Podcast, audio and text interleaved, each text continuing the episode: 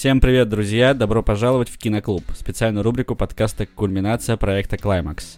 Киноклуб — это рубрика, в которой мы обсуждаем фильм, мы идем по сюжету от начала до конца и разбираем, из чего кино состоит. Сегодня со мной будут обсуждать члены нашей прекрасной группы. Андрей. Привет. Лана. Привет, грешники. Таня. Здравствуйте. Да, всем привет, меня зовут Гриша, и сегодня мы обсуждаем прекрасный, на мой взгляд, фильм Дэвида Финчера «7». Но прежде чем мы начнем, хочу узнать у вас, ребят, как у вас дела. Лана, как прошла твоя неделя? Отвратительно прошла неделя. Че так, у Кремля крышу сдуло? Или ты беспокоишься за Алика Болдуина? Я беспокоюсь за всех. Ну, вы чувствуете, что на этой неделе было полнолуние, и оно а, покарало нас. Покарало нас за весь этот лунный месяц. Не только выпавшим зубцом с Кремлевской стены, но вот меня личным походом к стоматологу, Алика Болдуина непредумышленным убийством оператора, это очень печально. И кучей других событий, поэтому отвратительно. И фильм, который мы будем обсуждать, он прям прям в мякотку сейчас. А У тебя тоже выпал зубец, да, и поэтому ты пошла к стоматологу? Ну, Мы раскрыли секрет Лана Кремль. Причем, видимо, из-за сильного ветра, да? такое иногда случается во время полнолуния, во время моего превращения. Одни зубцы меняются на другие. Иногда их больше, иногда их меньше, иногда они вырастают в совсем неожиданных местах. Ребята, Меня мое чувство так-то сдерживает от одного вопроса. тебя сдерживает не чувство так-то, Андрей. Тебя сдерживает чувство, что я найду тебя в следующее полнолуние. И тогда у Андрея где-нибудь вырастет зуб неожиданно. Неизвестно, в каком месте. будут у меня зубы на этот раз. Так, давайте-ка обсуждать уже кино. Да, давайте, пожалуй, оставим этот вопрос. Вот будем сумерки обсуждать, тогда, собственно, я вам расскажу несколько пикантных подробностей о превращениях. Таня, мы тебя давно не видели, по крайней мере, и я на последних подкастах. Как, как твои дела? Да, мы тебя давно не слышали. Да. Вы меня вообще не видели, я скажу больше. Я тебя видела, Таня. Ну вот, блин, да, кто-то меня видел. Ну, моя неделя прошла довольно сонно, по-осеннему. Я старалась меньше работать, больше спать. У меня это не очень получалось, но, в принципе, я довольна. И надо сказать, что на этой неделе я посмотрела замечательный сериал «В ее глазах» с Netflix. И очень советую. Очень такая симпатичная и в финале обескураживающая штука. Мне кажется, очень осенью подходящая всем нам. Я думал, ты скажешь игра в кальмара. Думал, ты изменишь себе своему своему вот этому принципу. Я не люблю смотреть то, что популярно. Не, не моя тема вообще. Ты «Игру престолов» тоже не смотрел? Нет, «Игру престолов» я смотрела. Но я начала ее смотреть почти, наверное, самый последний в мире уже с сезоне на четвертом, когда, ну, она уже была. Тогда я решила, что, наверное, пора уже ознакомиться. Да. Да, я тебя прекрасно понимаю. Ну, я скажу вам более того, рядом со мной сейчас лежит томик «Властелина колец», которого я, наконец-то, в свои э, не маленькие годы решил, наконец-то, прочитать. О, мейнстрим, мейнстримщица. Да-да-да-да. Очередная волна мейнстрима, которая бывает раз в 12 лет. Кажется, это третья, да? Таня, о, да мы с тобой ровесники. Надеюсь. Ладно, ладно. «Властелин колец» тоже надо тогда обсудить будет. Игру в кальмара. Кстати, я посмотрела. Да ты что, досмотрела? Да, досмотрела. Ну, обсудим потом. Не в этот раз. Только без спойлеров, пожалуйста. Да. Слава богу. Вы знаете, это замечательно. Это кино про корейцев. Снимают корейцы, играют корейцы в кино про корейцев. Это нормально. И никто не может обвинить корейцев в дискриминации. Ну ладно, это отдельная тема. Я видел, как э, корейцы играет китаец. Андрей, как твоя неделя прошла? Моя неделя, ну, она тоже про- прошла под знаком немножко долбанутчества. То есть у меня много всяких вещей произошло, которых я совсем не ожидал. Я смотрел, я в последнее время вообще стремлюсь к тому, чтобы смотреть как можно больше кино. Причем кино не того, которое я видел э, раньше, не пересматривал, а смотреть новое кино. Я, кстати, говорил уже про, в прошлых подкастах про это. И вот не поверите, я на этой неделе посмотрел все голодные игры. О, И вот вы знаете, я раньше о них думал хуже. На самом деле, ну вот если так задуматься, фильм на самом деле неплохой. А ты «Королевскую битву» не посмотрел таки? Нет, не посмотрел. Но я перед игрой в кальмара буду ее смотреть. Да, это крутое кино.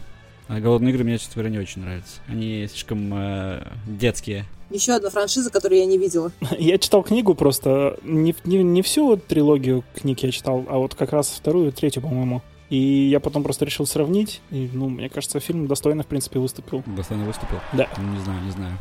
Мне не хватило жести, может, игра кальмара да- даст Ну, разберемся. эту жесть. Разберемся в следующем подкасте. Гриша, а у тебя-то как дела? У меня все прекрасно. Как вы знаете, вышел мой клип, который я снял. Смешанные чувства у меня по- после этого. Что теперь делать, непонятно. Но я в целом. Ну ты сам-то доволен? Я доволен, но как обычно с первым ребенком, ну, непонятно, как его воспитывать. Потом со второго раза, может, получится лучше. Да. Что вырастет из этого, да? А я думаю, что мы э, нашим слушателям дадим посмотреть этот клип, да, и разместим все ссылочки Да, конечно. где-то там. Вот. Так что смотрите, лайкайте, можете комментарии писать. да, только хорошие, хорошие только комментарии. Спасибо. А если плохие, то Лана к вам придет в следующий полнолуние. Однозначно. Сто процентов. Наш штатный полнолунный киллер. А, кстати, забыл сказать, я же тут, мы же, у нас следующей персоной будет Уэс Андерсон, и я посмотрел «Королевство полной луны». Мгм. Посмотрел «Королевство полной луны», «Гранд Будапешт» и «Поезд на Дарджилинг». Молодец, Андрей, готовится к подкастам, вообще круто. Да.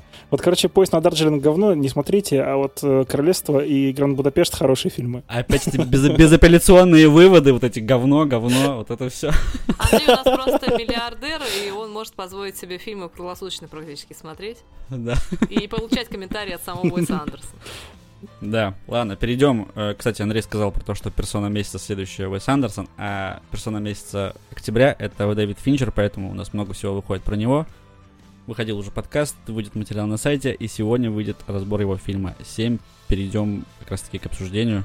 Мне кажется, мы уже готовы. О, да. Всегда готов. Да, всегда. Да. Начнем э, с сюжета. С чего начинается фильм? Давайте вот пойдем прям по порядку.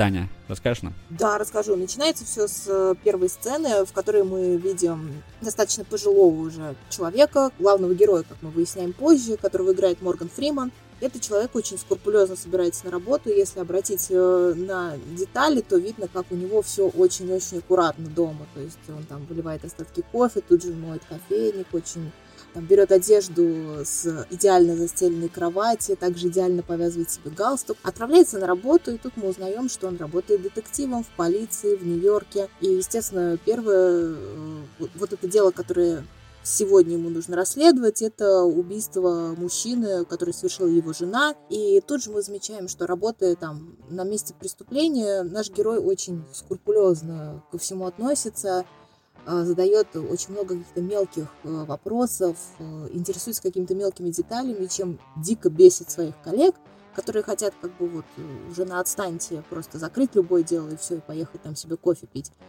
И тут же мы узнаем, что этот, э, собственно, человек, э, герой Моргана Фримана, он работает последнюю неделю, как это часто бывает в таких фильмах, э, он через 7 дней выходит на пенсию. И вот незадача к нему как раз вот э, на этом первом месте преступления, которое мы видим, подскакивает человек, который должен, видимо, его заменить, а сейчас пока еще должен работать с ним в паре. Это молодой детектив, которого играет Брэд Питт. Он э, очень активный, очень хочет работать, э, такой, знаете, как щенок, который вот хочет, хочет поиграть, виляет хвостом и хочет везде пролезть, и хочет, чтобы им дали больше дел. А герой Фримана встречает его достаточно холодно. То есть, да, мы на этом этапе уже понимаем, что герой Фримена, Сомерсет, э, уже ну, такой сдержанный чувак, может себя контролировать, а Милс э, немного вспыльчивый, Но он скорее более эмоциональный, наверное, мне кажется. очень еще, еще зеленый, так сказать, в этом деле. А как раз герой Фримана, он такой а, уставший от жизни. Да, да, да. Ну, видно, что Милс, э, который играет Брэд Питт, он э, с самого начала уже роет носом, говорит, Да, да, да. Да я типа вот готов уже в дело, прям вот э, у нас там такие дела были на моем прежнем месте. То есть вот герой Милса, он получается в этот город, в котором происходит событие, он переезжает вот вот недавно. То есть мы потом, ну переезжать недавно в общем, и он об этом сразу говорит, говорит, что вот я там раньше тоже типа не сладости жевал, Мгм. а работал, так что и здесь тоже хочу работать, так что давай работать, напарник. Ну да, еще важная деталь, он очень стремился именно, ну, все-таки это Нью-Йорк, насколько мы понимаем, и он стремился именно вот э, в Нью-Йорк. И герой Фримана спрашивает у него, а зачем тебе это, чувак, тут у нас как бы, ну, грязь и самые ужасные преступления, и работа собачья, собственно. Ты дурак? Ты зачем сюда вообще приехал? Ну, кстати, Вот я не соглашусь, что это Нью-Йорк, потому что ни разу за весь фильм не упоминается название города. И мне кажется, здесь город, он как раз такой больше собирательный образ такого большого, не знаю, как это, город пороков, там вот этого всего. Но город большой, судя по библиотеке, которая будет фигурировать позднее. Да, да, И да. еще одна из главных, одно из главных различий этих двух детективов, а, Милса и э, Сомерсета, в том, что... Да, Сомерсет, правильно? да. Я вот забыла. Да, да, Да. А что Сомерсет одинокий человек, то есть он не просто человек привычки, не просто пунктуален, но это пунктуальность и э, такой четкий, размеренный образ жизни, он еще и продиктован тем, что этот человек прожил всю жизнь один, совершенно очевидно. Мгм. А Милс э, переехал со своей любимой женщиной, со своей женой. Да. И он такой вот весь на позитивчике чувак, постоянно болтающий всякую фигню, ну, типа как я, например, в подкастах. Не умолкающий, просто такой а-ля Дэдпул Оу! Мое почтение. парень э, и, безусловно, верящий в себя на позитиве, а чувак, э, который уже собирается на пенсию, он уже, конечно, жизнь повидал и видит, во что это все рано или поздно обратится. Но никто не знает, как скоро это произойдет. А произойдет это только уже в течение самого фильма. Мне кажется, тут еще очень важно посмотреть, э, что если у Милса жизнь находится в каком-то определенном хаосе, это видно по обстановке в его доме, по тому, как он ведет дела, как он ест, что он ест, то есть как он себя вообще ведет, вот э, как он выглядит. Это вот действительно это вот какое-то воплощение такого небольшого хаоса. А у Сомерса у него, наоборот, все дико-дико упорядочено до какого-то, мне кажется, вот синдрома, потому что он там складывает салфетки нужным образом, там не может есть в кафе в каком-то грязном уличном. И когда вот это вот соединяется в двух, так скажем, партнерах по работе, как раз получается вот эта идеальная золотая середина, которая может работать, когда рациональная и в то же время немножко вот этого вот хаоса привносится. Ну, это молодость и опыт, Да, на самом деле. Большой контраст. Этот хаос даже показан, даже в одежде, в одежде у Брэда, Брэда Питта длинное пальто, длинные рукава, то есть он одет вот так вот, э, как-то даже как не так, как подобает Брэду Питту обычно. Casual, Casual, да. casual. Плюс у него дома все трясется из-за метро, то есть это такой просто, когда метро приезжает, все начинает трястись, как в землетрясении. Мне кажется, тоже намек на то, что немного хаоса у человека в жизни, но мы к этому дальше еще придем. Дальше случается первое преступление. Какое было первое преступление, Андрей? А, ну, первое преступление, вот как раз куда приезжают э, Сомерсет и Милс, это человек... Ну, сначала мы не понимаем, что это убийство на самом деле. Мы просто знаем, что человек сидит, уткнувшись в миску с макаронами. И вот об этом очень настойчиво говорит как раз Сомерсет, типа, что мы еще не знаем, а вдруг он, давайте скорую, мы, мы не знаем, жив он или мертв, вы чё? Ему полицейский, полицейский говорит, ты чё? Он сидит уже, типа, сколько-то там долго времени головой в еде, он захлебнулся уже давно, мертв, все. Ну, в общем, э, мы видим место преступления, там очень больших габаритов человек, действительно сидит головой в миске с едой. Ну, и потом выясняется при вскрытии, что он умер от обжорства. Да, ел, ел, ел, пока не умер. даже не столько от обжорства, сколько от того, что его заставляли есть. Да, заставляли есть, и потом, насколько я помню, его, по-моему, еще ногами отходили по корпусу. Поэтому там случился, в общем, прорыв кишок и все такое прочее, и вот он умер, в общем. То есть его сначала напичкали едой, а потом как бы побили, чтобы внутри все взорвалось от нее. Да, Ну и плюс следы, следы от пистолета, которые прислонили ему к затылку. Синяки всякие, то есть тоже... Ну да, чтобы он ел, Да, соответственно. Да, Сомерсет сделал вывод, что это было сделано специально, чтобы человек умер именно от еды, потому что убийца делал специально паузу, чтобы еще разочек сходить за макаронами в магазин. Ну, мы на самом деле это видим уже чуть позже. Да. Пока мы только видим, что при осмотре места преступления э, Сомерсет, он молчаливо так все скрупулезно рассматривает, все подробно. А Милс в то же время очень много разговаривает тоже про какое-то предыдущее там его дело. Говорит, говорит, говорит, пока его Сомерсет не затыкает. Да, посылает его опрашивать каких-то соседей, типа, Да, говорит, да ладно, я же не делал уже черновую работу, у меня есть опыт. Да, Мил все время хочет проявить себя и хочет, э, ну, как бы хотя бы наладить сотрудничество какое-то. А Сомерсет, конечно, он такой не слишком идет навстречу, он более спокойный, он хочет, чтобы Милс просто слушался его. да, и вот это мы видим просто на протяжении всего фильма, как раз про- противопоставление. Классическая история напарников, которые друг друга сначала недолюбливают, а потом там как-то начинают сотрудничать.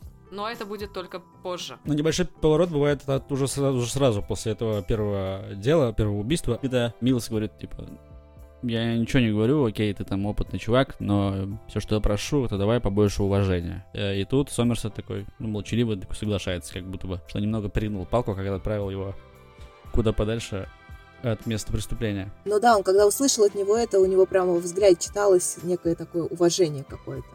Он поймал вот эту волну и принял ее. Ну, то есть понял, что это не будет человек этот принеси, подай, иди нафиг, не мешай, что он такой же полноправный, несмотря на то, что он как бы молодой и резвый. Он точно такой же... Такая, точно такая же ищейка. Кстати, мне понравилось, как назвали в самом фильме. Дальше будет...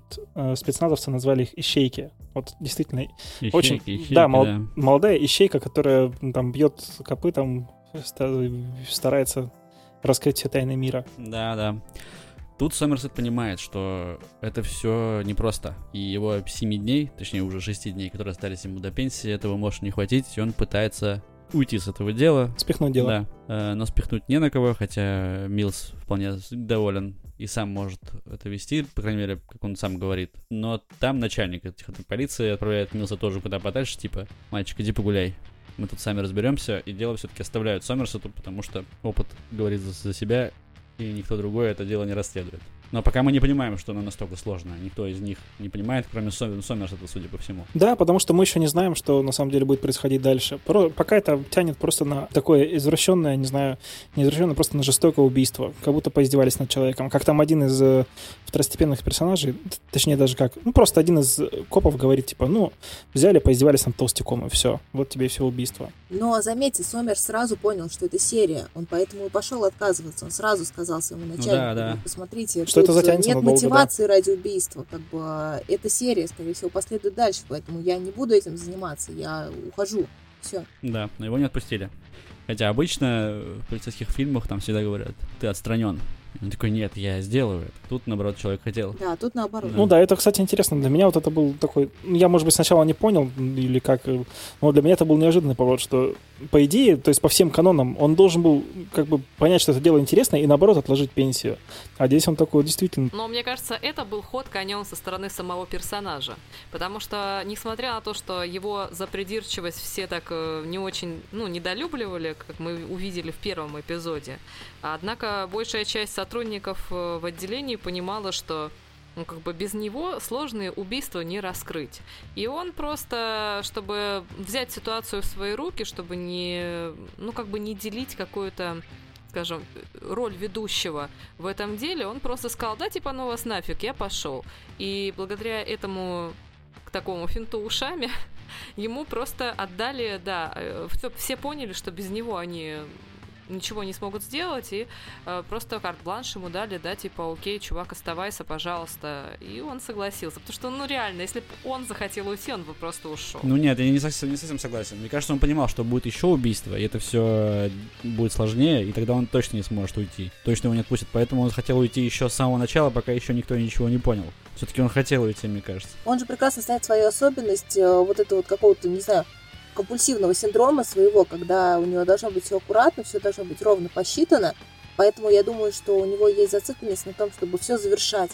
Поэтому если он возьмется за это дело, то ему просто будет э, психологически некомфортно его бросать, там, например, по истечении 7 дней. Он уже был в деле, фактически. Он уже выезжал на место преступления, не мог он просто так взять и оставить на этого паренька это дело. Не знаю. Я прочла это вот, вот таким образом, что это был его ход, это был трюк. Нет, мне кажется, нет. Он слишком э, прямолинеен для каких-то таких ходов.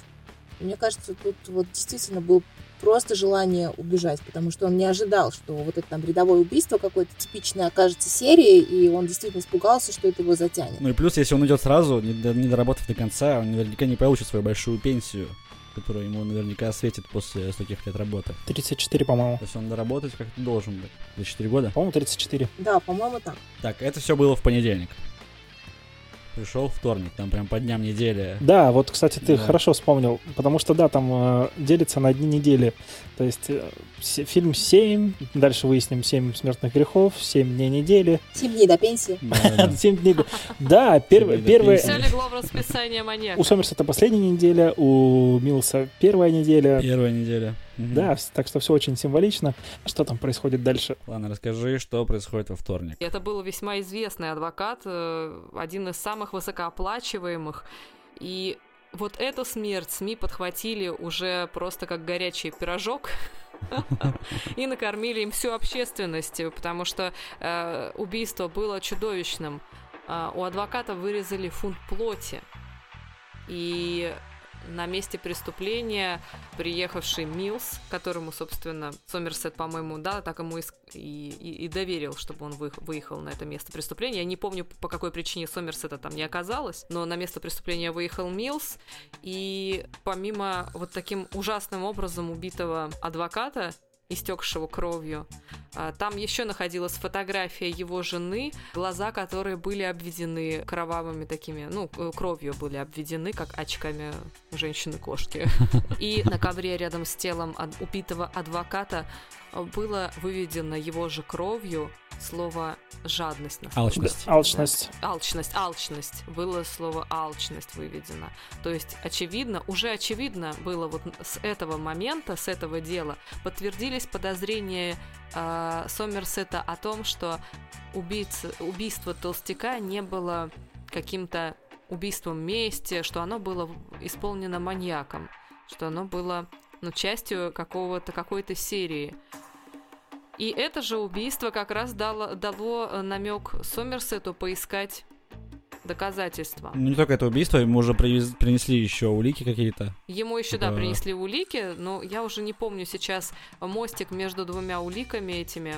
Да, я сейчас не могу сказать, почему он вернулся после этого убийства. Сомерсет вернулся на место преступления, а, на то место, где убили толстяка, в эту квартиру, и принялся искать э, дополнительные улики. Как это произошло? Да, кто помнит? Таня, Таня, ты помнишь, почему он вернулся? А, ему принесли э, вытащенные из гортани какие-то непонятные полоски. Стружки, да, точно, стружку Стружку, да, да, да. И да, да, Саммерс да. пошел туда Всё и так. в итоге нашел царапины на полу около холодильника, которые идеально подходили под эти стружки. Выяснил, что холодильник отодвигается, и, собственно, он ободрал вот эти вот стружки холодильник.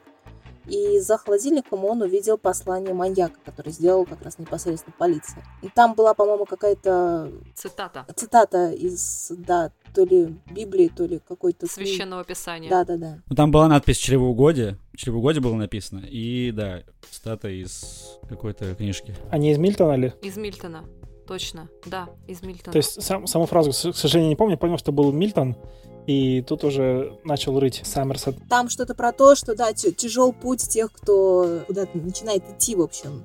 А, И детективы думают, что это про них, что он как бы над ними стебется и говорит, что вот тяжел, тяжела их работа разгадывать вот эти вот его загадки. Да, и, в общем, эти два преступления связываются вместе и понимают, все уже понимают, что это делает один и тот же человек, но никаких отпечатков пальцев пока еще они не нашли. То есть вообще никаких. На двух ме- местах преступлений ни, ни одного отпечатка. Это ли не чудо?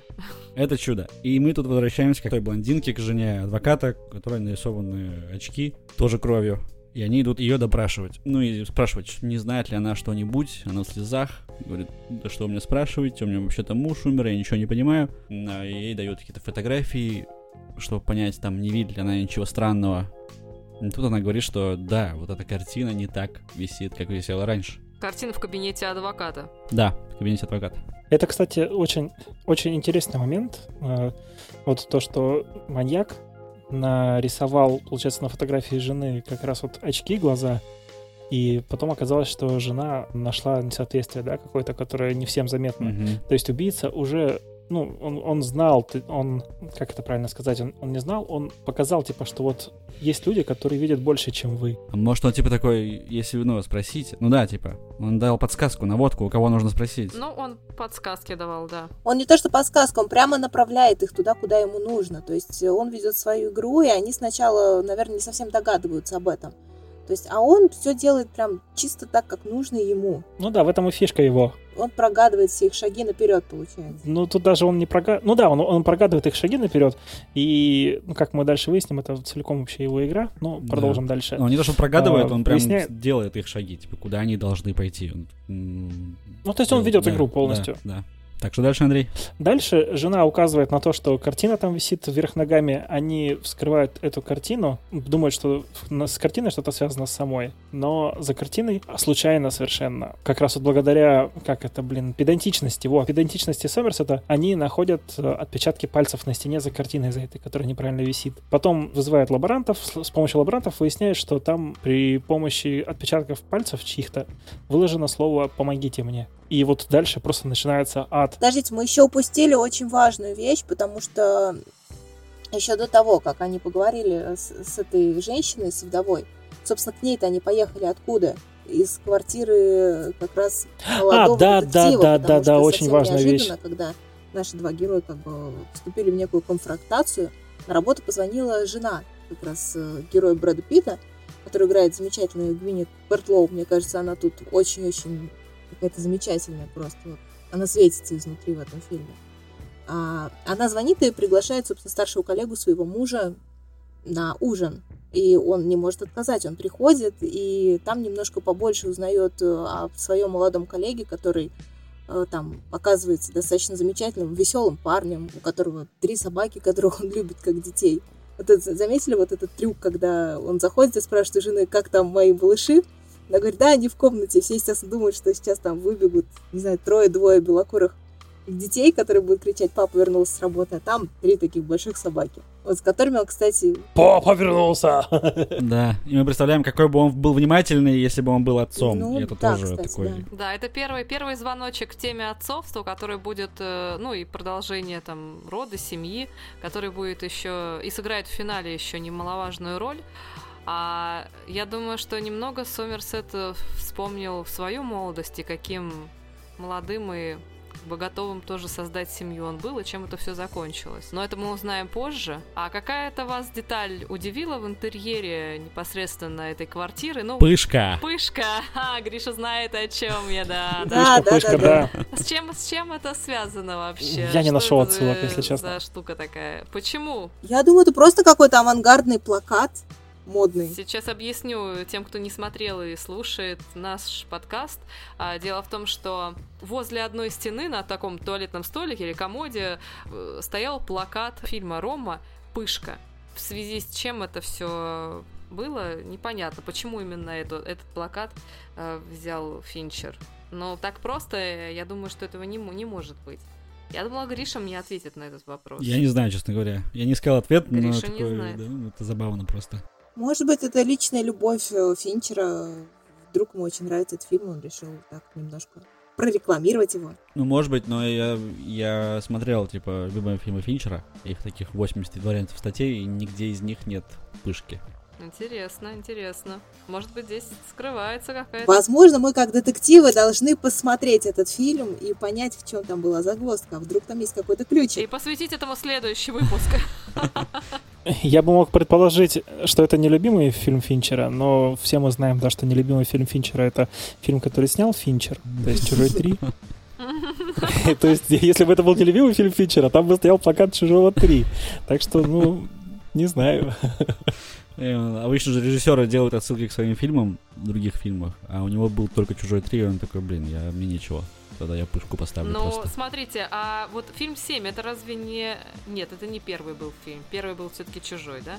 Да, «Чужой 3», прям первый. Потому что «Пышка», по-моему, как раз э, это был дебют Рома режиссерский. Или я ошибаюсь?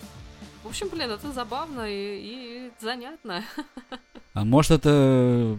Это, это э, шутка художника-постановщика, может. Чтобы голову поломали. Все же там Финчер решает. Вы знаете, иногда детали это просто деталь. Возможно, они не задумываясь, Да. просто нашли какой-то авангардный плакат на чужом языке, потому что, поверьте, ну, из всех там, не знаю, народов Земли, которые смотрели этот фильм, только русскоговорящая аудитория, русскочитающая, смогла понять, что это такое. Другие, я думаю, просто, ну вот как фон посмотрели на это все и не обратили внимания. Ну, написано какое-то Ну, количество на каком-то непонятном языке.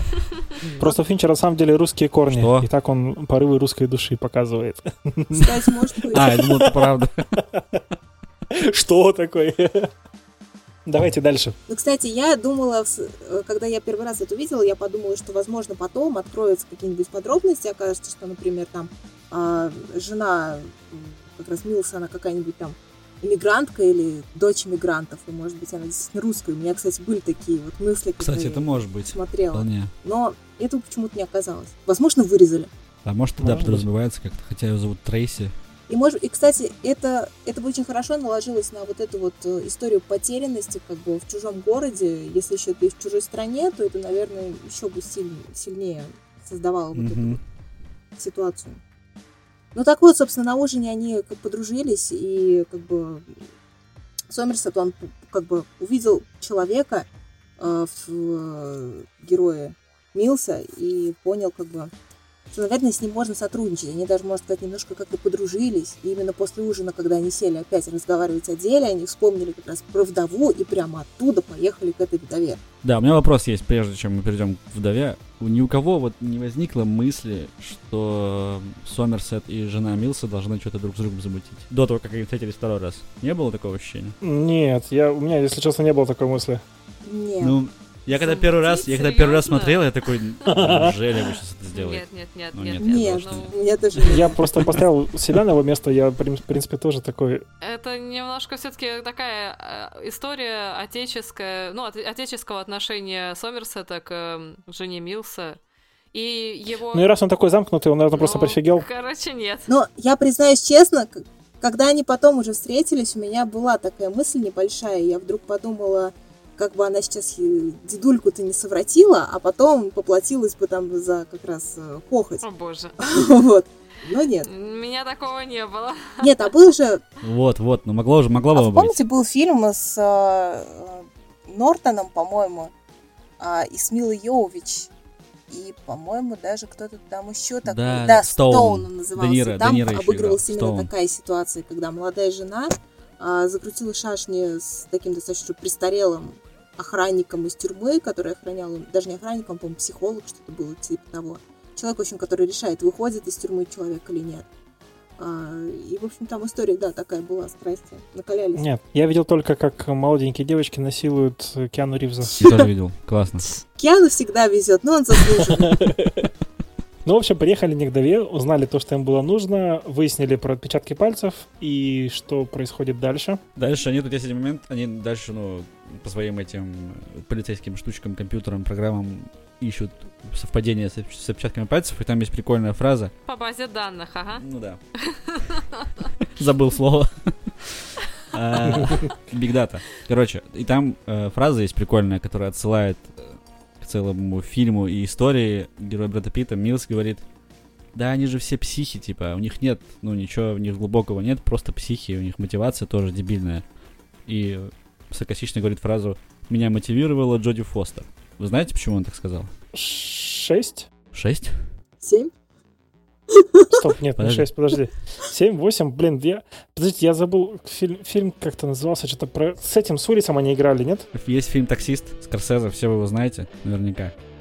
И там играет Джоди Фостер, и А, да, она да. как бы мотивирует э, Трэвиса Бикла, главного героя, чтобы он спас ее от сутенеров и замочил их всех. Он это делает.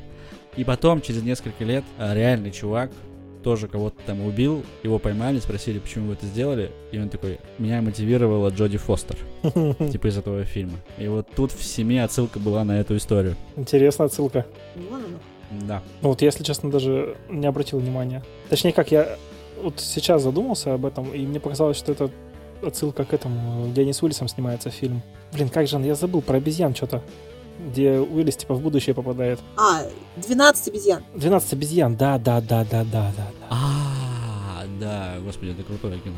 Но это тут точно не об этом, там фраза типа слово в слово. А можно у вас спросить, ребят, вот они как раз там поспорили немножко главные герои. Это, наверное, од- одна из главных дискуссий в этом фильме о том, что преступление совершает либо психопат, который как бы, вообще находится отдельно там от социума и живет по своим законам, а в то же время герой Сомерсета, он считает, что преступление совершают обычные, наверное, люди, и все они в одном котле, грубо говоря, и во всем виноваты то, что люди вот такие вот э, безответственные, опустившиеся, эгоистичные. А вы как считаете, вы на чьей стороне? Ну вот я на этой стороне, но, например, э, то, что сказал Сомерсет и то, что делает маньяк в этом фильме, мне кажется, это вот про одно и то же, только методы разные. Этот сажает, этот э, убивает таким вот способом, у каждого свой способ. Но в целом я согласен с, с Сомерсетом. Все-таки все равно простые люди, они как-то становятся такими. Все живут в одном мире одной жизнью. То есть не мы такие, жизнь такая. Ну нет, ну нет, это, конечно, не жизнь такая, но ну, у всех же разные условия изначально. Ну, вот все рождаются, но кто-то так делает, кто-то так не делает. Чисто человеческий фактор. В Нигерии. Да, но кто-то рождается с золотой ложкой во рту, а кто-то рождается в канаве. Ну не все, кто рождается в канаве, убивают людей все равно. Вот, а вы что думаете, Андрей? Я не знаю, я просто... Я люблю примерять все на себя, и я не знаю, что такое быть психом. И мне кажется, вот все вот эти убийцы, которые косят под психов, они на самом деле просто косят под психов. То есть они хладнокровно делают свое дело, а потом, чтобы еще и выйти чистыми из воды, они косят под психов. Хм. Вот я считаю так. Если опять Сомерсет побеждает. Сомерсет 2-0. Да, Сомерсет 2-0. Но у нас осталась еще Лана, которая не высказалась. Ну как вам сказать? Это вообще очень сложный вопрос, потому что существует целый ряд заболеваний психических, да, в основе которых лежит просто нарушение биохимических процессов э, в организме человека, и человек там э, сходит с ума просто потому, что у него неадекватно работает просто мозг тупо, ну, грубо говоря.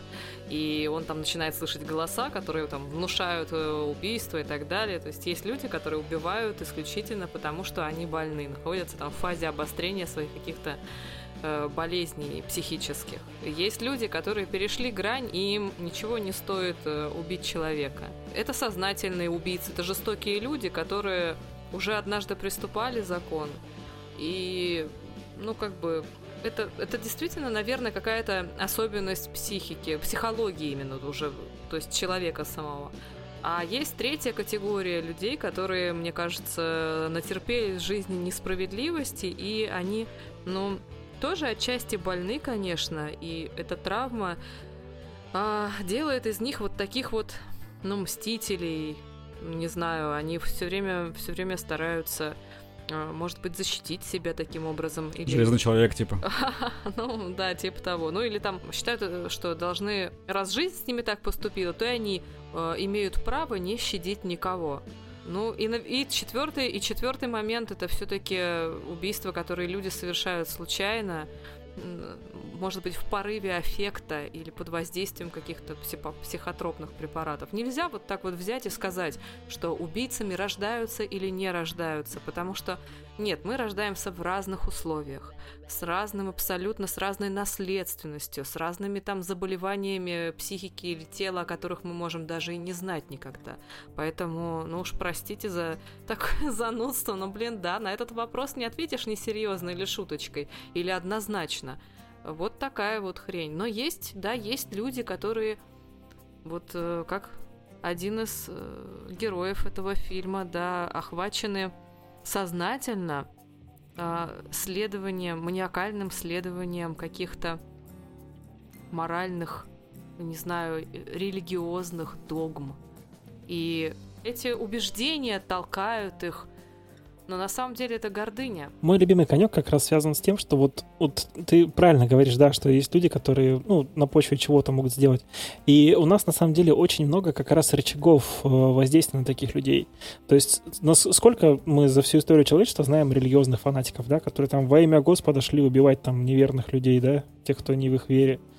То есть вот тебе простой, э, простая линия. А скольких мы еще не да, знаем. простая линия поведения. То есть вот во имя Господа все, я там избран, пошел гасить всех. Ну, это очень такая хорошая база, и поэтому я вот не люблю ни религии, ни вот э, всякие вот эти вот штуки. Да нет, дело это не в религии. Дело в том, что человек, которому нужно такими людьми управлять, он базу найдет. Да, вот база, Будь вот то эти... религия, будь то какие-то другие там устоявшиеся, э, ну не знаю, противоречия в обществе. Просто религия это на поверхности, то, что первое всплывает. Да, даже и политика, ну, там музыка, не знаю, тоже творчество, кино. Все что угодно, слушай. Да, все что угодно, да, на самом деле. Ну сколько религиозных людей, которые не делают так, они просто живут своей себе и живут. Да, Таня, а ты что думаешь по этому вопросу? Я, честно говоря, не знаю. Тут, наверное, действительно однозначного ответа сложно найти, потому что действительно, как Лана уже сказала, все в очень разных условиях, все действительно разные биологически. И иногда действительно, наверное, убийцы это просто абсолютные психопаты, у которых нет никакой другой мотивации. Хотя, с другой стороны, тут всегда будет э, негативный, на самом деле, ответ, потому что Получается, что если у психов нет э, мотивации, то у людей она есть, но и те, и другие способны на убийство, способны на какие-то деконструктивные, так сказать, действия, которые всем мешают, всем причиняют зло и боль, и остановить это очень-очень сложно, как бы ты ни старался. И в итоге даже самый хороший человек, если его правильно мотивировать, может перейти грань, которую он думал раньше никогда не переходить. Поэтому, наверное, тут даже не важно на самом деле, есть ли у человека вот эта вот какая-то мотивация или он просто психопат. Главное, что выходит из этого. А выходит из этого всегда что-то не очень лицеприятное, и с этим надо как-то жить. Да, вот именно, как-то жить. Другого ничего не сделаешь. Да, да, давайте идем дальше. У нас уже время, Андрей следит за временем. Повелитель времени. Э, они нашли отпечаток пальца, он совпал с одним человеком, э, у которого много судимостей, послужной список э, в тюрьме очень, у полиции очень большой. Они знают, где он живет, спецназ, ищейки пошли туда, сломали дверь, зашли и увидели труп, которого почти ничего не осталось. Это как раз-таки тот человек, чьи отпечатки пальца и были. Это был чувак, прикованный к постели кожаными ремнями. Без руки. Без руки, собственно, которые были нанесены на стену эти отпечатки а, в пролежнях весь, в каких-то язвах. И, блин, это полутруп оказался живым еще. Да, да, да, да. Это, кстати, самый реально стрёмный момент этого фильма. Я аж прям подпрыгнула. Сумасшедший, просто страшный момент фильма, когда этот полутруп Это было неожиданно. совершает какие-то действия и вдруг... Кашлять начинает, да? Кашлять, да, и когда говорят, что этот человек уже сошел с ума и отживал себе язык, ты просто просто прям до сих пор у меня мурашки прям по всему телу. Живая картинка, да, с, в- вреда курения. Этому человеку пришлось пролежать в таком состоянии целый год. То есть, Я понял, я понял. Извини, ладно, перебью. У меня прям шутка есть. Вы помните, с чего начинал Линч?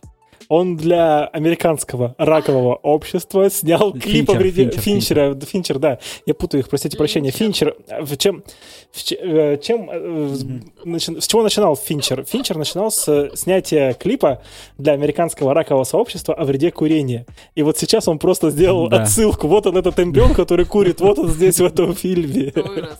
Не, он там не то, что курит, он там и кололся просто всем подряд. То есть, э, вот этот вот главный маньяк, он накачивал его наркотиками целый год. То есть тот вообще не Это просыхал. ужасно. Просто представить, что человек может целый год в таком состоянии находиться, его кормили капельницами и там, ну, принудительно как-то через какой-то... Не знаю, это ужасно. Он держ... Маньяк держал человека в таком состоянии целый год. Он просто сошел с Да, ума. лучше умереть. Это, да, это ужасно просто. И э, И грех здесь лень. Праздность, праздность. Это была праздность, э, то есть этот человек, которого наказал таким образом маньяк за праздность, он, ну, не работал, он э, кололся, он ни- ничего не делал полезного со своей жизнью, добывал деньги нечестным трудом, то есть проводил свое время в праздности, которая привела его к полнейшему грехопадению. И он дал насладиться таким образом этому человеку его праздностью, ничего не делая буквально, вообще ничего, даже не двигаясь. Это чудовищно просто, чудовищно. Жестко, жестко. Не в этой ли квартире раздался телефонный звонок? Нет-нет-нет, не в этой. Нет, Нет. не в этой квартире. Я жду этого звонок. момента. А, Дальше они, э, ну, еще тут надо добавить, что они начали искать информацию в библиотеке, ходить искать книги там Данте. Это, блин, Мне очень очень, понравился это момент, очень, типа- подожди, это очень важно. Это очень важно, это офигенная вещь, на которой я подвисла. Почему они стали искать данные библиотеки и как? То есть э, Саммерсет решил, что раз убийца руководствуется каким-то неким кодексом там грехов, списком грехов и убивает согласно этому списку э, смертных грехов, то значит, он руководствовался какой-то литературой э, средне- средневековья, какими-то ну, книгами, да, посвященными там наказанию и вот этим вот всем делам религиозным. И где еще он мог? Да. Это еще до интернетовской эпохи, да? Напомню, фильм 1995 года. Никаких ВКонтактике и Фейсбуков и Инстаграмов еще не было, ребята. Никакого Гугла вам. Пейджеры зато же есть. Пейджеры есть, да, точно, но в основном э, основную массу информации можно было получить только в библиотеке. Классмейтс, по-моему, уже был. То есть американские одноклассники. А, ну, да, и там, конечно же, не было, я думаю, не было ни Данте, ни Гёте, ни еще кого бы то ни было, ни Фомы Аквинского. Поэтому Сомерсет решил, что можно было бы поискать в городской библиотеке э, среди запросов книжных, да, кто вообще интересовался такими вещами, такими изданиями, книгами или статьями. Но как это сделать? Оказалось, что у Сомерсета есть знакомые ФБР, и ФБР э, на, удивлен, на удивленный вопрос Милса Сомерсет отвечает, что ФБР давно ведет учет странных за, библиотечных запросов. Ну, например, про, по ядерной физике, сектантству, каким-то там странным или расистским, расистским, расистским... Российским. Вот она где Говорите, пущена. Российским тоже наверняка. Российским изданием. То есть уже тогда, ребята, еще в доцифровую эпоху э, все запросы, э, тек- текстовые запросы были на крючке у ФБР. Большой брат И благодаря Да. такому списку, да, то есть Сомерсет, э, он сначала посещал библиотеку для собственного как бы представления о подобной литературе, а потом он просто стал искать в списках абонентов, так сказать, кто брал какую литературу. Да, и э, момент один, там есть фраза крутая, которую я прям почувствовал эту боль, когда Милс читает Данте и такой, ах ты сраный рифмоплет. Я вот, у меня такие же чувства были, когда я эту книгу читал. Согласен. Почему ты не можешь писать нормально? Что за стихи сраные? Ну вот, ладно, это отступление. Ну, в общем, да, Земную жизнь, пройдя до половины, я очутился в призрачном... Ну, мне кажется, это все знают. А Гриша очутился в, той стороне, где ненавидят Данте и поэзию. Не, Он- у него сейчас но- флешбеки поперли из Данте, так что Итальянские флешбеки. оставьте Гришу в покое. Я надеялась, что он сейчас будет задыхаться в панической атаке, а мы ему ничем не сможем помочь. Так, Гриша, ты с нами? Да, да, да, я здесь. Опять не слышно? Не, нет, здесь все нормально. Так. Ты здесь! Да. Чувствую я. Прививка против древней поэзии, да? Средневековой. Короче, они, ФБР, ФБРовец приносит им данные о том, кто брал книги э, по Аквинского и вообще про семь грехов, и они находят имя Джонатан Доу. Иванов Иван. Если что, Джон Доу это в Америке указывают на неоп- неопределенное лицо. Нет, ну типа, ну да, может Иванов Иван. Неопределенный человек это Джон Доу. То есть это, по сути, они уже сразу понимали, что это не имя, и, скорее всего, ну, к нему точно нужно зайти, раз он такое имя указал, как в качестве своих данных. И вот тогда они идут, находят квартиру, стоят у двери, пытаются понять, что там происходит, и приходит какой-то чувак в пальто, видит, что детективы там стоят, и стреляет в них и убегает. Они гонятся за ним. Долгая погоня, кстати, очень напряженная. Мне очень понравилось, как это все было снято. Из комнаты в комнату, как он вылетел. И здесь один из самых красивых кадров будет в конце этой погони. Прям я хочу себе везде поставить и на телефон, и на комп, везде-везде. Причем здесь э, я акцентирую внимание, когда стреляет вот этот чувак в пальто, э, можно как раз обратить на разность наших вот этих главных героев.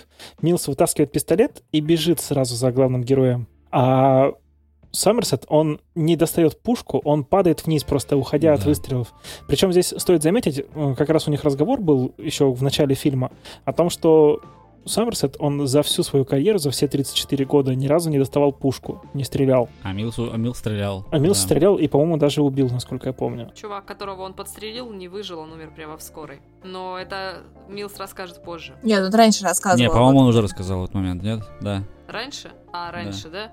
Раньше рассказывал. И причем такой зн- значительный факт, что Милс даже не помнит имени этого чувака. Мгм. То есть это тоже о чем-то договорит. Да, и вообще интересно характер передан. Но все равно это его глубоко тронуло. Да, ну и вот здесь вот как раз Это в видно. конце погони Милс попадается все-таки убийце, убийца его ломом по голове бьет, и потом представляет к его голове пушку. И вот здесь я прям думал, что все, вот как раз наступает тот момент, про который все говорили, что, ну, такой поворотный момент фильма. На самом деле нет, Милс говорит, не надо, я, типа, ну, говорит, не надо, и убийца не убивает его. Подожди, он не говорить не надо. Он говорит, не надо, прям говорит, не надо. Типа, он, он как раз очухивается, встает, Да, он говорит нет или что Убийца такое. прижимает ему Да. к виску пистолет, и там такой красивый просто кадр. Там, получается, э, на убийце расфокус, то есть мы до сих пор еще не знаем, кто убийца. А пистолет у виска, пистолет прям такой, ну, прям видно, что вот вся все внимание Милса сейчас сконцентрировано как раз на пистолете. Да. И вот Милс говорит, не надо, и убийца просто убирает, писто- убирает пистолет и уходит. Да, да, было, было. Не надо прям было, я это прям запомнил, думал, что это потом как-то с- как-то сыграет еще дальше в фильме, типа, что ты проявил малодушие, вот тебе за это малодушие. Да, это уже в конце, мы к этому опять вернемся, конечно. Э, Вот, но Милс э, избит, ранен, Да, в руку его ранили же все-таки. Да-да-да. Да. И они возвращаются обратно к квартире.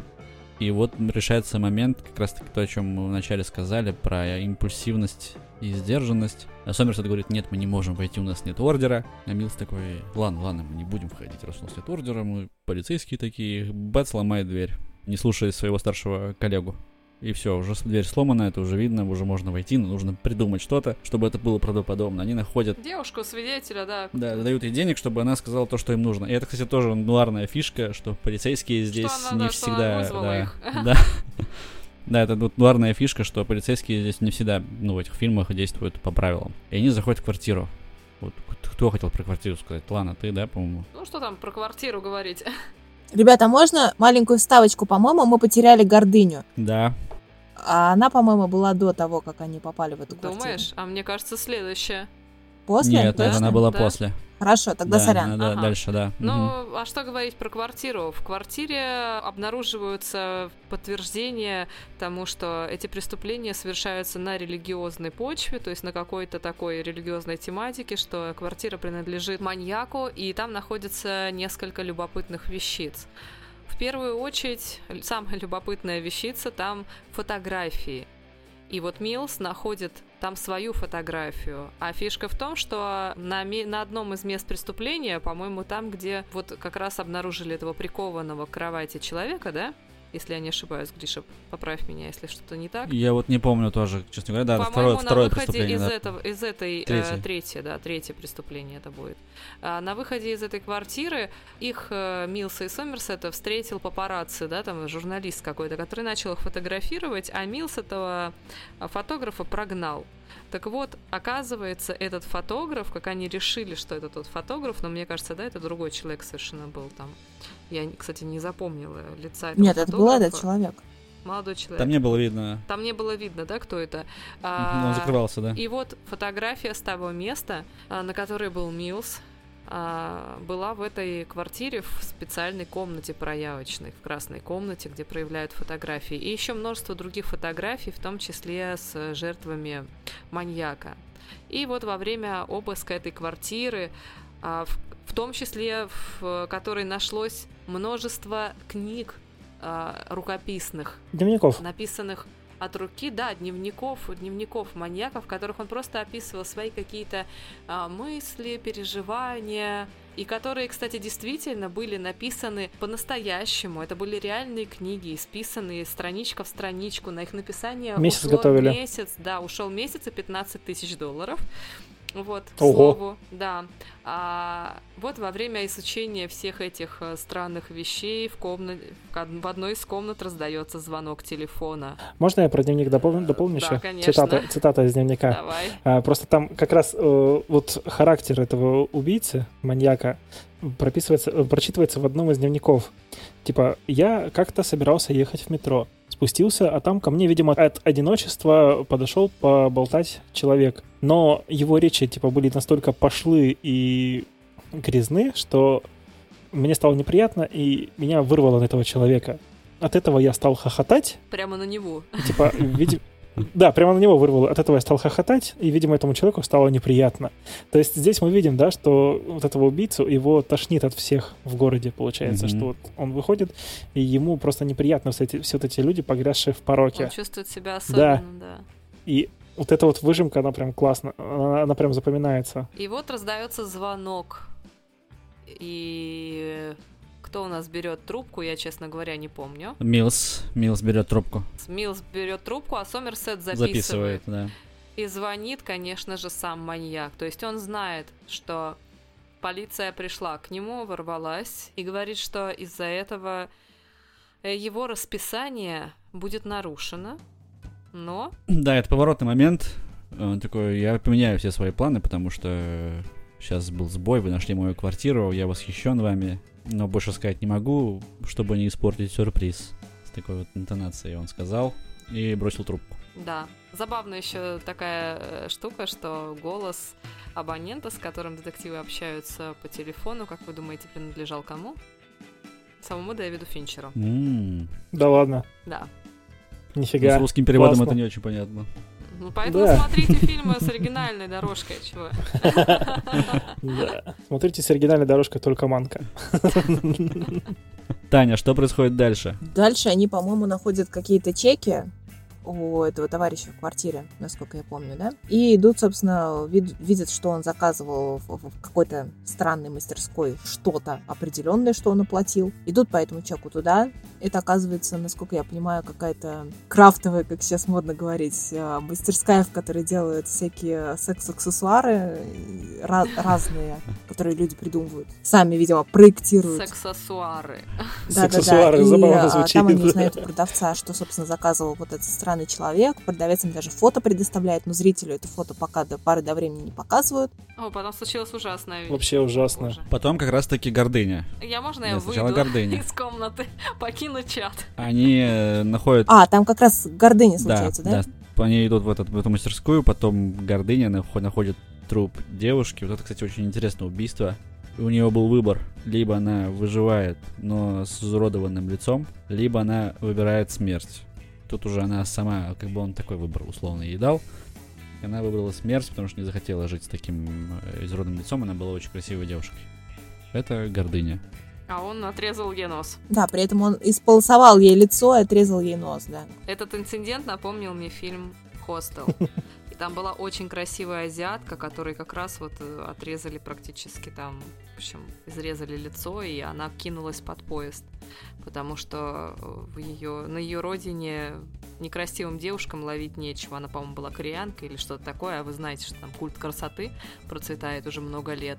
И несмотря на то, что главный герой ее спас, им удалось выбраться живыми, она просто кинулась под поезд, потому что она решила, что все, с ее внешностью прекрасной покончено. Это было ужасно просто, чудовищно. Я вот здесь немножко, если честно, в фильме потерял нить сюжета. Там же Мы перепутали немного, Да. потому что там сначала... Сначала, сначала все Да. происходит в этом, в секс-клубе каком-то, в котором э, чувака заставили надеть автоматический удовлетворитель вместе с разрезателем. А потом уже случилось вот это. Ну, как бы, это было, короче, дилда с э, ножом, на кон- с кинжалом на Да, конце, я так да. поняла. Я не очень разглядела, Да, что это была за да, фигня, но да. это было ужасно. И э, этого мужика, который пришел себе снять шлюху, маньяк заставил трахнуть э, эту девушку вот этим дилдо, надетым на него, собственно. Вот, и этот, этого парня оставили в живых, связанным. Вот, ну, его допрашивали, его трясло. Прошу прощения. Будь здоров. Будь здорова. А, это Андрей был? Будь здоров. Будь здоров. Немножко, да. Это все-таки фильм, окей. Да. Да, и это было, это было наказанием за похоть вот этой вот э, несчастной женщине, которая торговала своим телом, секс-услугами. Почему-то маньяк расценил это как неуемную похоть. Хотя вот здесь вот начинаются мои расхождения как бы с его, с этой логикой фильма, потому что, а, ну, как бы, похоть это как раз грех тех, кто приходит, мне кажется, в такие места, а не от безысходности пытается заработать услугами какими-то интимными, часто не переживая никаких, никакого удовлетворения от своей деятельности. Похотью как раз страдают клиенты этого всего, поэтому кто был наказан по-настоящему, мне так и непонятно. И, и- и справедливо ли это? Так вот тот, тот же тот тоже Тот был тоже был наказан. наказан, Ну что за жизнь после этого, да.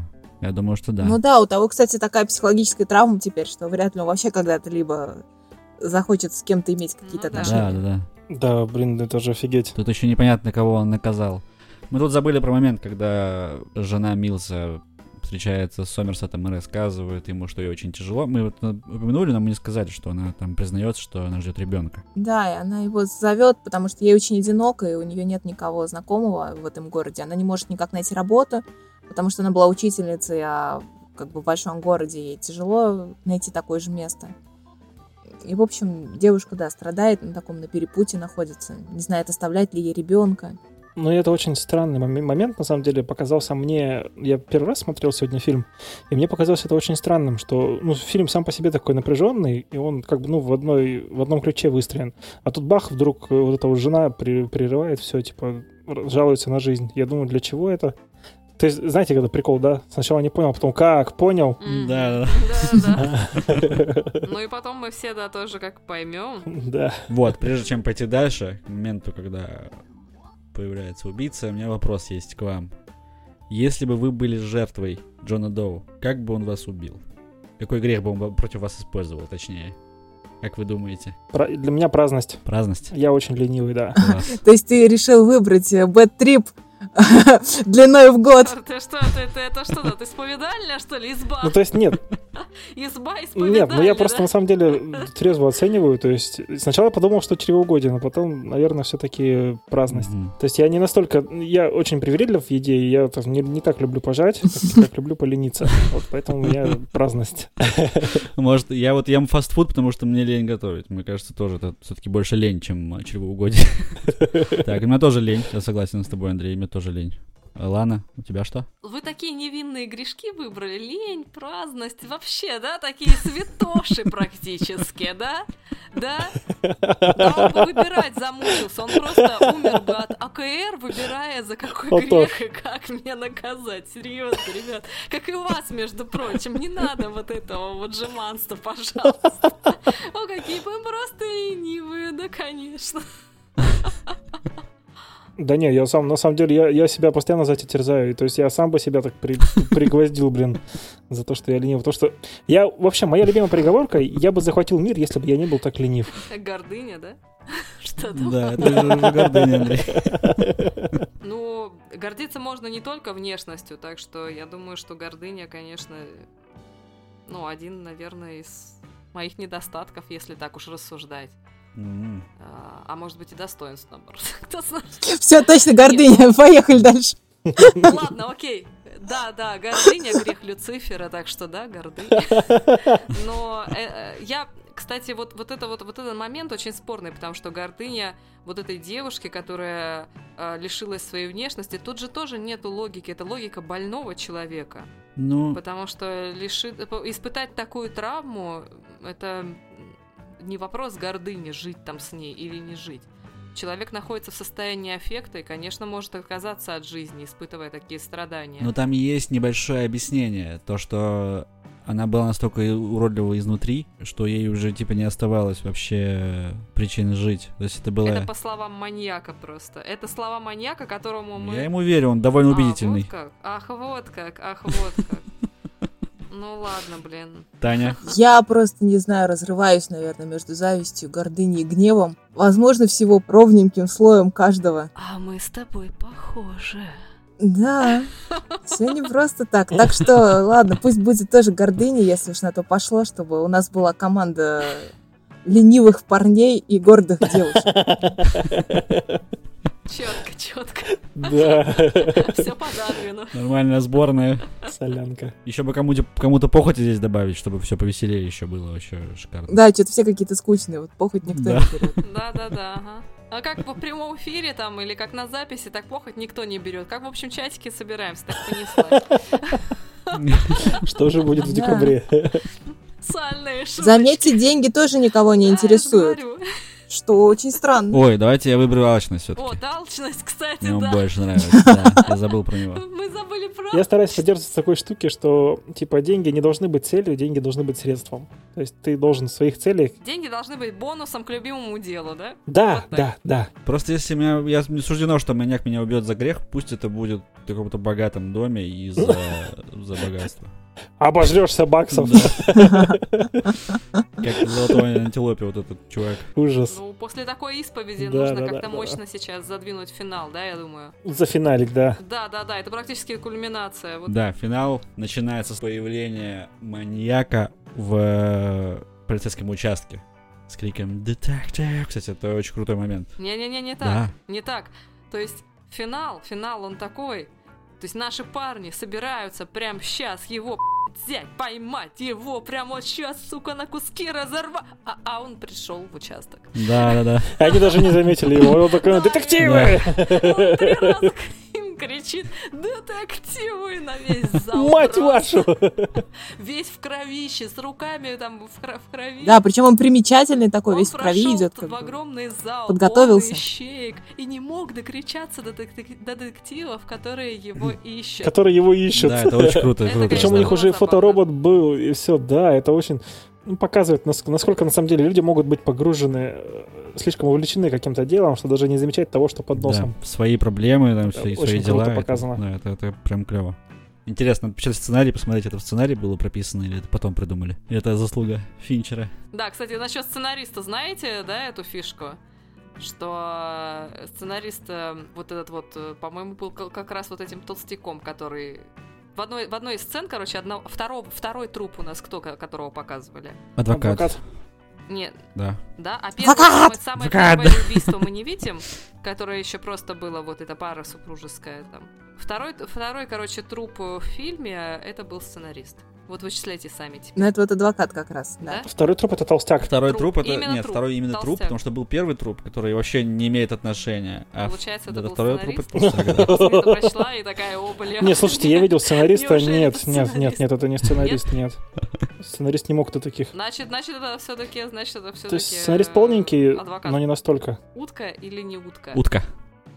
Таким толстяк же тоже не такой толстяк. Мне кажется, это грим, нет? Грим Сиджи. Ой, как это, грим? Ну, кто знает. Грим это называется или что? Не, ну вполне может быть, что они нашли такого человека специально. Помните же э, в фильме, э, где играет молодой Джонни Депп э, с э, Леонардо Ди Каприо? Да, мамаша. Да, Что гложет да, там же их маму да. играла, да, актриса, которую прям специально нашли. Она действительно была такого, такой комплекции. Ну, я бы, был- я бы был такой толстый. Я бы сыграл вот маму в этом фильме, но вот такую роль я бы не сыграл. Где меня убивают за это. Ну, и был бы же еще толстяк, который на укулеле играл, который Over the Он Rainbow не, он не настолько толстый. поет эту песню. Это Израиль Ками Ками Вовали? А, Да? ну да. Гриш, ты говоришь, ты бы не сыграл ни, ни это, ни за что. Вот тут как раз алчность вступает. Тут как раз вот, ты сколько ему заплатили, чтобы он сыграл такую роль? Ну да, Алчный обожранец. сразу два греха. Так, я вас сбила, короче. Да, давайте финал, финал. Гранд-финале. Давайте в финале. Гранд-финале. Гранд-финале, да. Что, зачем он пришел? Он пришел, чтобы сказать, у меня есть еще два трупа, осталось два греха. Это гнев и зависть. Два трупа, я их покажу только Сомерсету и Милсу, потому что я их обожаю, они очень крутые. Так он заявил. Так заявляет адвокат. А убийца кто? А, кто играет убийцу, господи? Кто играет убийцу? Кто играет убийцу?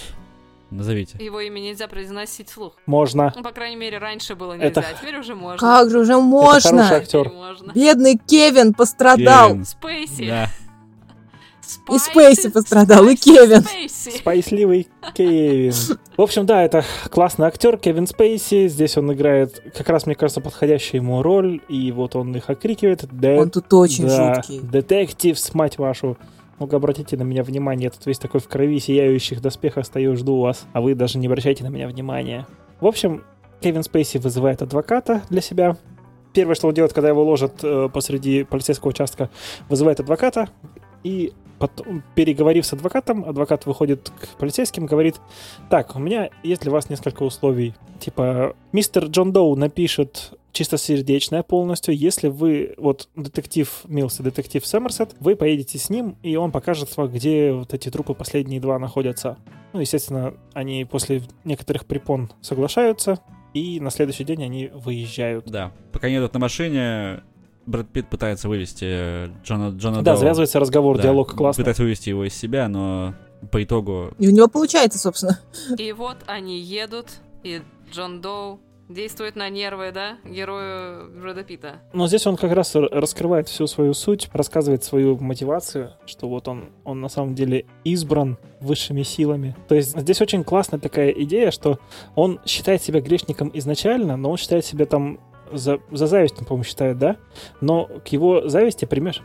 еще пока нет. А, ну да, ладно. Ну, в общем, вот в этом диалоге примешивается еще и гордыня. То есть он грешник вдвойне даже, несмотря на то, что считает себя избранным. А избранный грешником быть не может. То есть он сам себе противоречит. Но диалог, конечно, мощный. Меня просто что зацепило вот именно в его монологе, то, что, по сути, он говорит все то же самое, что на протяжении всего фильма говорит Сомерсет. Про то, что человечество прогнило, и вообще-то люди сами виноваты во всех своих там неприятностях. Они сами друг друга убивают ежедневно, сами совершают все эти гадости, сами там, не знаю, предаются всем этим семисмертным грехам и создают вот этот ад на земле. И вы понимаете, при том, что еще весь фильм, как бы у тебя все равно сидит, ну, по крайней мере, у меня сидела мысль о том, что а, не герой ли Фримана все-таки в итоге маньяк, потому что, как бы, очень похожа логика его, то есть это человек, который говорит, что человечество прогнило, на логику маньяка, который, собственно, за грехи убивает людей. И заметили, как сам Сомерсет относится к маньяку? С пониманием. Он не критикует его, да, он понимает его отчасти. Да. Он не считает его больным человеком, он чуть ли не разделяет его идеологию. В какой-то степени, да. И разделяет, просто у них как бы мировоззрение одно, скорее способы как бы взаимодействия с ним разные. Да, они по-разному противодействуют вот этому вот ужасу, который творится. Но все равно больная, больная логика маньяка, она все равно дает о себе знать, как я говорю, что даже в случае там вот с этими, с этой несчастной девушкой и в случае с тем грехом, э, за который он сам себя покарает, все-таки это нелогично. Он действительно гордец, и он страдает гордыней в большей степени. Но он определил себя иначе. Вот сейчас мы узнаем как, за какой же грех он покарал самого себя. Да, мы дошли до того, что они уезжают, до- доезжают до места встречи. Да, их сопровождают вертолеты, они едут втроем в машине, но за ними постоянно наблюдают.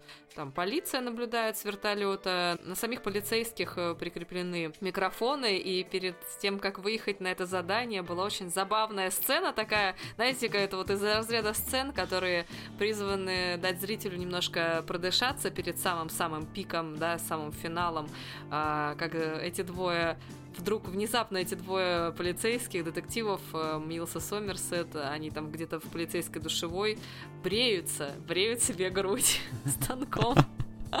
И я сначала не поняла, для чего это. Я почему-то вспомнил сразу сериал «Кухня». Нет, у меня таких ассоциаций не возникло, но я сначала не поняла, почему вообще, что происходит. Come on, парни, вы что это? Это была довольно красивая, простая, но красивая сцена, и они реально брили себе грудь и э, шутили. Милс спросил, а что если я сбрею себе сосок, э, страховая покроет мне это как производственную травму? На что Сомерсет ответил, что купит ему новый с удовольствием. Протез даже, не новый, а протез. Да, да, протез, протез соска. Слушайте, вы представляете себе это, да? Но это была очень нежная сцена, это был почти броманс, да. Ну да, это в какой-то момент превратилось уже в броманс, особенно под конец, когда один пытался спасти другого. Короче, что, э, они дошли до места, где очень много проводов. Энергетики. Задумано, чтобы вертолеты не могли спуститься. Где очень много электрических Да, вышек, да. этих, как это, лэп, лэп, Линии электропередач, да. высоковольтных. Специалисты собрались, да, я смотрю, по высоковольтным. Да, да. Электрики, бляха-муха. А мы монтажники, Мы монтажники, высотники, поэтому, да. Мы, мы понимаем все в высоковольтном, в напряжении. Мы нап- Сцена достигла максимального напряжения. О, да, кстати. Кульминация, просто кульминация. А, вынимают Джона Доу из машины, ставят на колени. Он говорит, что сейчас скоро уже придет время. И тут приезжает машина. Сомерсет ее машину останавливает, говорит выйти из машины. Там выходит курьер, просто принес какую-то коробку. Он такой, да я ничего, я просто курьер. Но Сомерсет забирает коробку, курьер отправляет обратно пешком, говорит, чтобы они его подобрали. И открывает коробку, смотрит в нее и видит что-то шокирующее. Мы это понимаем по его лицу. И тут же говорит, Да, там фраза крутая. и тут же говорит, говорит в рацию, да, что типа Джон Доу хозяин положения. И я сижу и думаю, господи, да что он там видел, что он тут же махом стал хозяином, хозяином положения. Да, да, да. И это прям вот такой напряг вообще жесть. Не знаю, это, наверное, один из лучших финалов, наверное, фильмов, которые я видел. Вот. Я согласен абсолютно с тобой, Андрей. У меня потом вопрос будет к тебе по этому поводу. Хорошо. И дальше нам показывают, как Джон, э, как Милс держит пистолет на Джона Доу, и Джон Доу признается, начинает признаваться в том, что он сделал. Начинает говорить, что он завидует его простой жизни, то, что у него такая красивая жена, у него все хорошо. И поэтому ему пришлось убить ее и забрать ее голову, привезти сюда. Там, понимаешь, что в коробке голова жены Милса. Беременной жены Милса. И это жесть Именно в вообще. этот момент Милс узнает, что его жена была, была беременна, потому что она до сих пор с ним этим не поделилась. И, конечно же, а, Милса срывает просто крышу. И на что Джон Доу рассчитывает? Он призывает его наполниться праведной яростью, гневом и выстрелить, наказать самого Джона Стать Доу мстителем, да. за зависть. И тут э, Сомерсет пытается сказать, нет, типа, успокойся. И вот действует все, все, вся сдержанность Сомерсета, когда он понимает, что происходит, и он бы как будто бы держался быть в этой ситуации, вот сейчас, в таком возрасте, э, нам это все показали. И он пытается его успокоить, но как вот когда он узнает, Милс узнает, что жена еще и была беременна, как будто бы раньше еще был шанс, что он ничего не сделает, но когда он узнал, что жена была беременна, Ну, здесь прям он, сорвало. да, сорвало, он просто стреляет Джона Доу, потом стреляет еще несколько контрольных выстрелов. В вертолете все такие, черт возьми, он застрелил его. Убить преступника, который стоит на коленях с наручниками, это сразу приговор для полицейского, тюрьма, вообще гарантированно, что бы там ни происходило. И вот было бы очень круто, если бы здесь фильм закончился. Так и должно было быть по изначальному замыслу. Да, Там же есть эта история, что тестовые просмотры, да, провалились, и как бы они решили, что да, снимут еще вот там маленький кусочек. продюсеры настояли на своем, хотя сценарист, который написал кни- э, сценарий этот, он же хотел снять фильм на условии на таком, что его сценарий будет использоваться без изменений. То есть даже с вот таким финалом плохим. То есть без всяких там хэппи-эндов. Но в начале фильма его убили, как мы знаем, поэтому Да-да-да. Клятые капиталисты. Он уже не мог ничего говорить, он был в макаронах весь. за это, возможно, и пришили. Да, Не, а там что-то добавили же очень мало. Мы увидели, что Милза увезли в полицейской машине, и какая-то фразочка, и все. То есть там особо ничего не было. Ну, просто э, этот э, напарник попросил о нем бес- побеспокоиться. то есть, да, здесь мы видим, что здесь Да. все-таки смягчили немножко финал. А вот если бы просто, знаешь, такой оглушающей нотой был бы выстрел, и все, мне кажется, это был бы намного сильнее финал. И вот этот общий план сверху, когда никто не понимает, что там произошло. Да, да, финальный- да, да. Финальный. Да, это было бы. Я думала, что фильм так и закончится, честно говоря, когда в ZTM все ушло. Ну, что так все и будет. Но нет, ребят, смотрите, с другой стороны, если бы так закончилось, возможно, было бы как-то не совсем правильно выстроена вот эта вот подача той идеи, которую хотел донести этот фильм. Потому что, на самом деле, зрители, ну, по-хорошему, они, наверное, все-таки на стороне как раз Милза в этот момент, потому что их тоже как бы шокировало и разозлило там убийство его жены. И я думаю, многие зрители, в принципе, согласны с его поступком. Вот, но нам-то как раз э, пытаются говорить о том, что насилием не решить такую проблему, и ты берешь на себя этот грех, становляясь, по сути, таким же грешником, как этот преступник. Поэтому тут вот такая вот небольшое смягчение, и в конце вот эта вот цитата Хемингуэя о том, что мир — это прекрасное место, достойное того, чтобы за него бороться, и как раз э, Сомерсет говорит, что со второй частью я согласен. Ну, в общем, да. Да. Это вот как раз о том, что надо как-то жить и не опускаться до вот тех, кто опустился. Да, я согласна. Заканчивать на победе Джона Доу было бы неправильно все-таки. Это был бы слишком яркий акцент на победе психопата над человеком. А свет в конце тоннеля, да, дали. Далее. И это хорошо, Он наверное. победил все равно, Да, согласен. он как бы все равно победил, но у нас есть такая маленькая нотка У надежды. меня в связи с этим к вам вопрос. Вот смотрите, я просто периодически сам об этом задумываюсь. Справедливо ли то, что, вот, допустим, убийца, который убил человека, лишил жизни, он потом сидит на довольстве на всем, да? Ну, пускай он там сидит в одном где-то месте, но все-таки он живет, он дышит, он ест, он там о чем-то думает. И не факт, что он будет терзаться этим всю свою оставшуюся жизнь. Ну, смотря что за убийство. А так, я в целом за смертную казнь, если убийство того заслуживает. То есть, ну, не знаю, иногда прям вот хочется поддаться, знаете, вот этим тол- толпе, которая хочет идти линчевать кого-то, да? Ну, то есть, когда смотришь фильм, я имею в виду. Хорошее уточнение. Да, хорошее уточнение. Всем поддержать, типа, что вот да, идите гасите эту сволочь, пускай он нафиг сдохнет, он заслужил этого. Ну, тут тоже уже было. Это про состояние, когда посмотрел любой фильм Га- Гарика Андреасяна. Сарик Андреасян. Гарик. Андреасян. Хочется гасить его Сарика. Господи, простите, он теперь меня возненавидит. Это проблема в этом плане. Да, мстительный такой товарищ. Слушайте, вот в этом же фильме тоже было. Ты такой, ну и представьте, что он не убил, его посадили. Как будто бы победа добра. Ну, я бы не получил удовлетворения, если бы он его не убил. Он должен был его убить. Нет, на самом деле я тоже, например, всегда придерживалась э, мнения, что смертная казнь все-таки нужна, потому что тут еще, понимаете, со смертной казнью такая штука. Она действует не столько физически, устраняя там людей, которые приступили к какую-то границу, сколько во многом психологически. И, как мне кажется, очень... Превентивный удар, типа. Да, да, да, да, потому что очень многие люди, которые совершают преступления, даже какие-то там страшные преступления, они все равно знают, что они будут жить. Понимаете, все-таки у человека страх смерти это один из основных таких мотивирующих его, как как-то одна из таких вот самых мотивирующих его штук. Поэтому люди, которые будут знать, что в случае чего они могут лишиться этой жизни, возможно, иногда задумаются. Я не говорю, что, конечно, это произойдет массово, это точно не произойдет с тем, кто там отпетый псих, но некоторые, возможно, все-таки Но многих это может оберечь. действительно подумают там 2, 3, 4 раза и все-таки откажутся от своего замысла, ну как-то так. А то у нас получается, что он чувак в Норвегии как бы перестрелял полуострова, а сейчас сидит и еще жалобы пишет на то, что его там плохо содержат. Но, с другой стороны, судебная система настолько несовершенна, что вы понимаете, тема... Да, это, это, это основной довод за, поэтому мне очень нравится практика, например, в Соединенных Штатах, Да, да, да, да. которая как бы дает очень большую отсрочку до, собственно, совершения смертной казни. То это не сразу вот э, суд и расстрел, а там проходят многие-многие годы, проходит много апелляций за это время. Иногда этих людей там успевают помиловать, поэтому это хорошая практика, как мне кажется. Мгм. И очень редко бывает, что они промахиваются. Именно вот со смертной казнью это бывает раз на миллион, Да. мне кажется. Да. Но именно за счет этого они как бы и разработают эту систему для этого, она более-менее работает, как мне кажется. Ну, мы там не варимся, нам не все известно. Но вот со стороны смотрится, да, что будто бы работает. Да, да. Так, перейдем к финалу.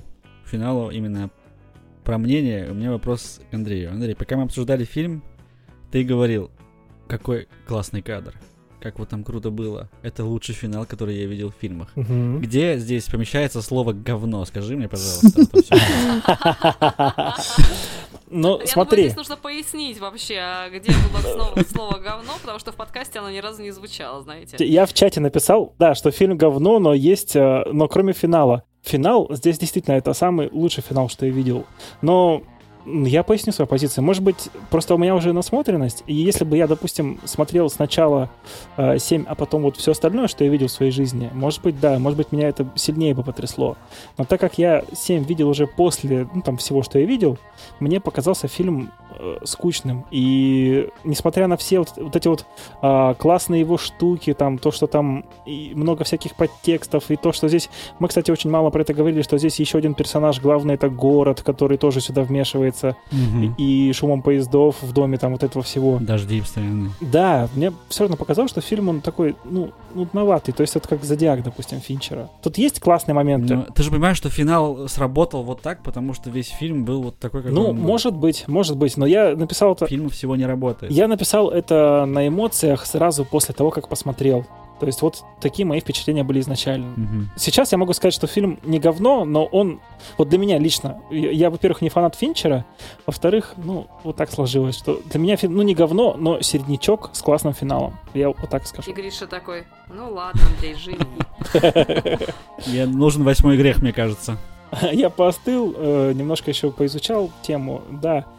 Фильм, ну, для меня середнячок с хорошим финалом. Все, давайте я не буду больше распространяться. Ладно, ладно, Андрей. Хорошо. Ладно, ладно, ладно. Ладно, как тебе фильм? Мнение? Слушайте, ну, вот давайте вспомним еще раз. 1995 год. Не было еще ни во все тяжкие, ни True Detective, не было Mindhunter того же Финчера, не было огромного количества тех сериалов, которые мы с вами знаем и видим, какая там классная операторская работа, какие там титры, как там работает звук, как там работает там какие-то работают находки, твисты и повороты. А я сейчас смотрела этот фильм, я тоже его, кстати, посмотрела впервые, совсем недавно, из-за подкаста, вот, чтобы мы с вами побеседовали. Вот, потому что вас я люблю больше, чем Финчера. Вас, слушатели, тоже. Да, Вау. да. Вау. Вот. Спасибо. И я с первых же просто титров, вот самих титров я поняла, что на этом фильме, на приемах из этого фильма базируется огромное количество многих новых э, сериалов и популярных там историй, которые я видела уже э, к этому моменту, потому что сами титры уже, посмотрите, какие они мощные, какие они добротные, какие они стильные, и я уверена, если там полистать э, на специальном сайте, сейчас не вспомню, как он называется, э, титры многих модных современных сериалов, вы найдете вот такие же похожие, прям копеечка в копеечку видеоряды. Отсылочка, кстати, в этих титрах как раз э, Джон Доу срезает себе отпечатки пальцев. Да, кстати. Мы про титры вообще не Вот, сказали. Мы про это не упомянули, по-моему. Нет, не Да? упомянули. Или упомянули? И, Упомянули. и, и в, в открывающих титрах нет имени Кевин Спейси, он специально об этом попросил, а в закрывающих прям после, после финала сразу О. говорится, типа, э, здесь играл типа Кевин Спейси. Роли Джона Доу, Кевин да, да, Спейси. да, да, да. О, О, Да. молодец, ты покопался. Это дополнение к нашему предыдущему подкасту про Финчера мы выяснили. Да, вот да. Андрей молодец. И, собственно, на тот момент вот эти истории про двух напарников, которые там сначала не очень друг друга хорошо, да, там привечают, а потом становятся настоящей командой, практически там такими, ну, близкими людьми уже после того, что произошло, в чем они поучаствовали, это все, судьба их уже связала. Эти истории еще так не, не набили оскомину, это было все-таки такой новинкой, поэтому у меня никаких претензий нету. Тут есть как раз то, чего нет в Зодиаке. Тут есть и напряжение, и ритм, и погоня, и... Ну, то есть, э, сам по себе темпоритм э, всего фильма, он то держит напряжение, то позволяет выдохнуть. Он очень рельефный и не дает устать. Э, Тут нет вот этого вот затормаживающего. Даже в Майндхантере, который я очень люблю, вот есть вот этот сонный момент, когда ты уже такой смотришь прямо такой, ну-ну, да-да-да, что там дальше? А тут постоянно ты ждешь какого-то, блин, такого поворота, подвоха, и тут все очень круто, так что у меня вообще претензий к фильму нету, да, он по праву легендарный, эпохальный, и он очень многое привнес в дальнейшее развитие жанра детективного и неонуара в том числе. Да. Таня, ты что скажешь? Ну, я отчасти очень согласна с Ланой, потому что есть такие, знаете, фильмы, которые уже стали неким таким столпом там, кинематографа, культуры в целом. И их, мне кажется, очень сложно оценивать на нравится, не нравится, потому что это уже действительно штука, которая влияет э, на весь остальной там кинематограф последующий. А, и как бы ты там к нему не относился, просто нужно в любом случае признавать его значимость. Вот, если про мое личное отношение, то я считаю, что 7 это достаточно хороший, очень такой добротный, хорошо отлаженный фильм в своем жанре, один, наверное, из лучших, э, который очень хорошо действительно держит атмосферу, прекрасно держит ритм. Может, наверное, удивить, хотя я, к сожалению, вот я пересматривала перед нашим подкастом его второй раз в жизни, но первый раз я его видела настолько давно, что смотрела как первый раз, на самом деле я все ходы предугадала, я даже предугадала там появление как раз головы в коробке, прям вот у меня была точно такая же мысль. Даже несмотря на это, то есть мне кажется, что триллер очень удался, особенно если учесть, что это такая скорее даже не столько триллер, сколько какая-то философская, философское размышление, наверное, достаточно важное для каждого, то ему можно еще больше плюсиков поставить. Вот. Плюс э, прекрасные актерские работы. Брэд Питт просто потрясающий, Кевин Спейси там тоже жжет, можно сказать, напалмом. Вот. Поэтому я считаю, что, конечно, смотреть этот фильм обязательно нужно, и я его прям люблю.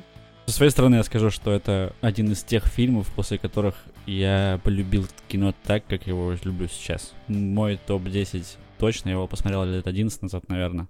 Но я пер- впервые офигел именно в середине фильма, когда появляется Кевин Спейси и кричит слово «детектив» своим акцентом. У меня прям, я в тот момент помню, как я остановил, вернул чуть назад, убрал русскую дорожку и послушал еще раз. У меня прям мурашки от этого крика. Ну, это, не знаю, это просто вышка. А финал я уже смотрел семь раз. Семь? Может быть. Офигеть. Может, даже больше. И каждый раз чуть немного, немного дрожу, когда начинается вот эта сцена, когда они уже едут к финалу. Не знаю, обожаю это кино. Что, все? Мы все обсудили? Пришла пора прощаться. Да. Это было круто, ребята. Сегодня обсуждали фильм 7. Постоянные или почти постоянные участники подкаста «Кульминация» в новой рубрике «Киноклуб». Сегодня с вами были Да блин, подождите, мы, про... мы прощаемся как-то траурно, блядь. Гриша такой, давайте прощаться. Я такая... Ну все, все, все, все, все, нет. Не, мы прощаемся, прощаемся на время, всего лишь на неделю, потому что через неделю будет другой подкаст. Он будет явно повеселее, потому что не знаю почему, может и не будет. Поиграем в кальмара, не? Пиво есть у кого-нибудь? Нет, сначала выйдет специальный, специальный хэллоуинский подкаст про все пивы, да. Ладно, я пока в кальмар не поиграю, я за подкаст не сажусь, так что я уже поиграл. Так что все, всем пока. Все, ребят, прощаемся. Таня, Пока! Лана, Ведите себя хорошо. Андрей. Семь раз отмерь, один раз отрежь. Все, чао. Прошу прощения, Гриш, ты потом при монтаже не удивляйся, у меня тут кошки просто пыль до потолка подняли, бесились сильно.